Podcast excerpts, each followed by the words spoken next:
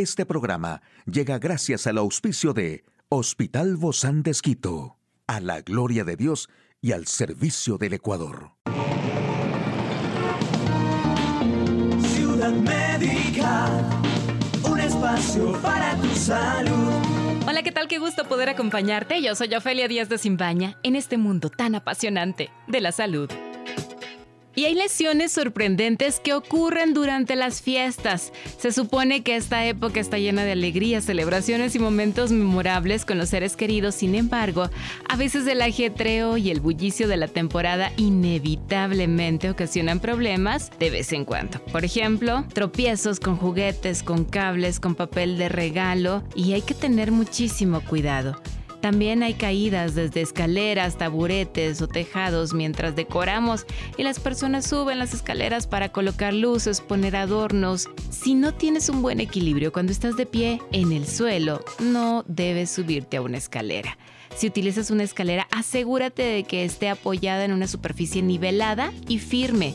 Si quieres colocar luces en el tejado, considera la posibilidad de encargar esa tarea a un familiar más joven o a un profesional. Y las investigaciones también no tienen claro el motivo del aumento de los infartos mortales durante la última semana del año, pero sospechan que se debe a que las fiestas son momento estresante en el que una gran cantidad de personas ingieren comidas abundantes, abandonan su rutina o descuidan sin querer también su medicación. Así que el consejo es celebrar pero con moderación. Controlemos el consumo de sal y también dediquemos tiempo a cuidarnos durante este intenso momento del año. Además, debemos reconocer los síntomas de un ataque cardíaco y no dudar en llamar al 911 si tú o un familiar siente algún síntoma.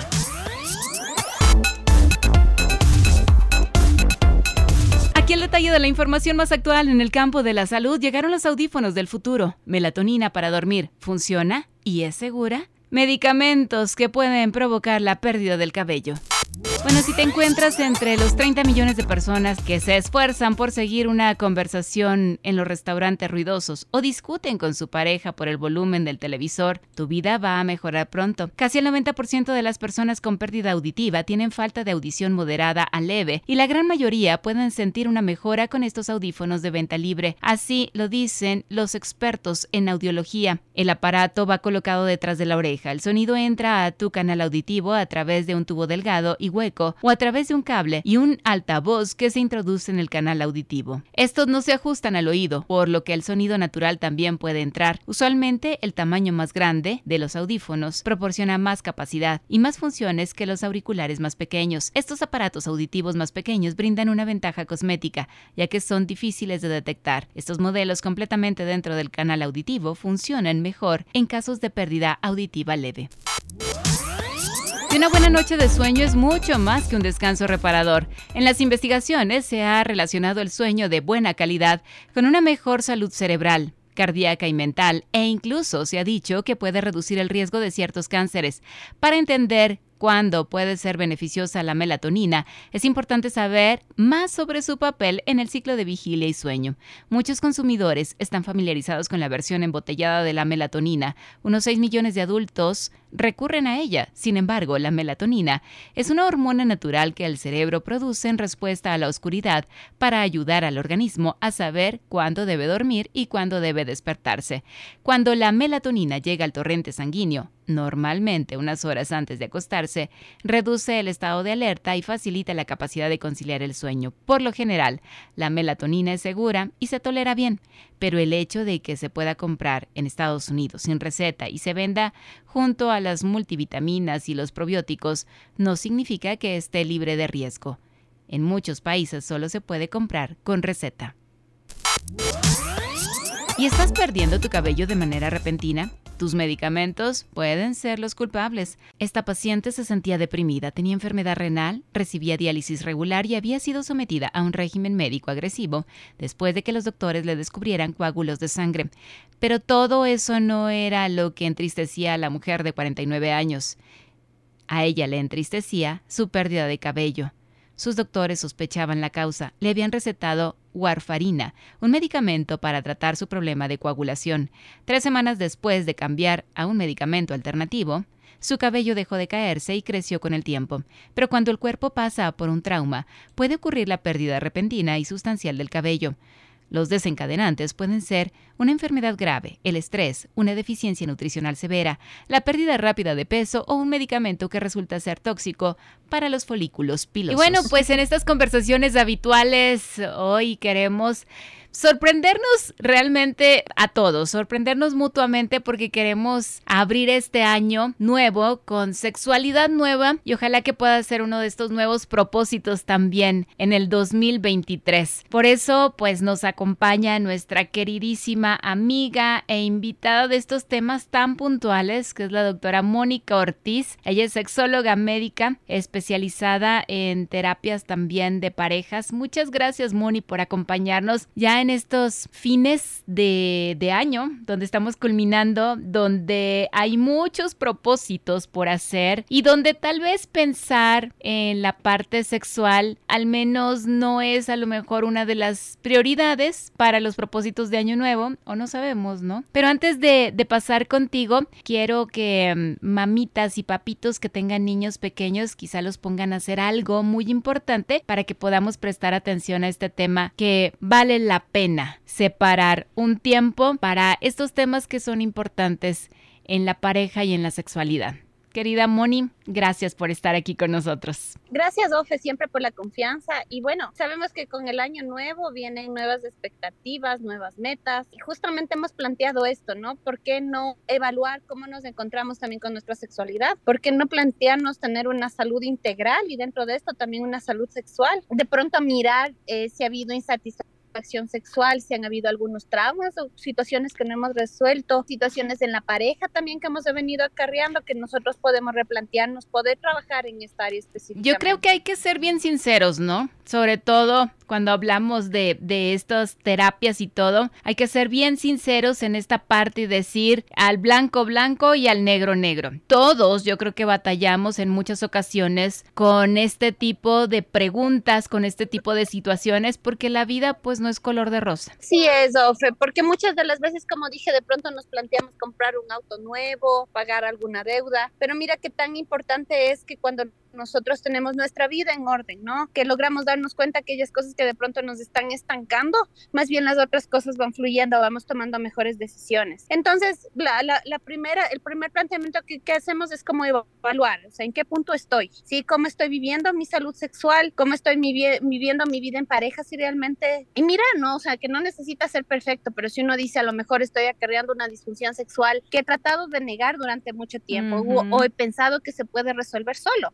Entonces, ¿qué tal plantearse eh, romper quizás esa barrera del miedo del poder acudir o cómo ser el proceso y plantearnos empezar, ¿sí? Me parece maravilloso. De alguna forma es como salir de la negación y, y, buscar ayuda, ¿no? Buscar una ayuda profesional. Y yo pienso que muchas de estas... Eh, situaciones conflictivas en la parte sexual no van aisladas siempre hay una carga emocional detrás. Siempre hay algo, hay un bagaje, hay una estructura, hay pensamientos que muchas veces están equivocados y esos también hacen que nos confundamos y que en la parte sexual pues actuemos de una manera que no es la más adecuada, que no es la más conveniente, pero hay todo un trasfondo. Por supuesto, son cosas que se acarrean en inclusive meses o años. Hemos hablado que la sexualidad es algo integral, que en el tema de disfunciones sexuales a veces sí, la causa puede ser orgánica, puede ser un tema biológico, pero la mayor parte de las veces tiene otros componentes como tú muy, muy bien lo dices, o sea, está el componente psicoemocional que de pronto está afectando a otras áreas también y eso no es algo que se desarrolla de la noche a la mañana. A lo mejor la persona ya tiene de, de, de base un problema de ansiedad, por ejemplo, de pronto también en una relación de pareja se, pude, se pudo haber estado acarreando alguna infidelidad de la cual no se ha tratado, se ha hablado del tema y simplemente se ha querido tapar el sol con un dedo Dentro de, de esto eh, hay que hablarlo.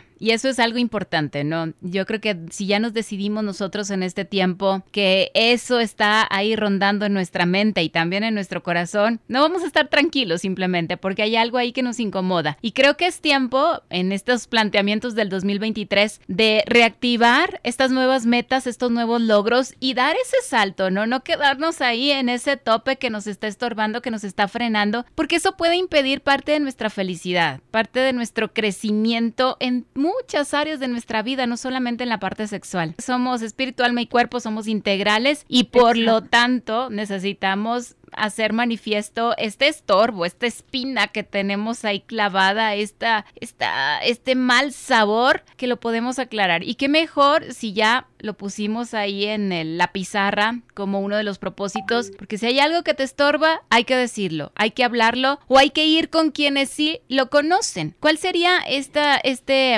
dentro de estos propósitos del año nuevo en la sexualidad nueva, Moni, cómo nos acercamos, cómo llegamos, cómo decimos, hay algo aquí que no, no es que no estoy contenta contigo, es que hay algo que no está bien. Es importante que nosotros primero evaluemos cómo estamos. Entonces, ¿cómo evalúo primero eso? Miro cómo estoy en la parte biológica. Si es una molestia en el cuerpo, por ejemplo, que estoy acarreando, digamos que hay dolor eh, durante el acto sexual. Entonces, a lo mejor yo puedo acudir primero donde un profesional, porque no necesariamente es que voy a ir con mi pareja. Digamos, en el caso de que sea una mujer, puedo ir donde el médico ginecólogo, él me puede guiar hacia algo más profundo en el caso de que sea. Igual en el caso del varón, por ejemplo, digamos que hay una molestia al orinar y que esto de, de alguna forma está repercutiendo también en la parte sexual.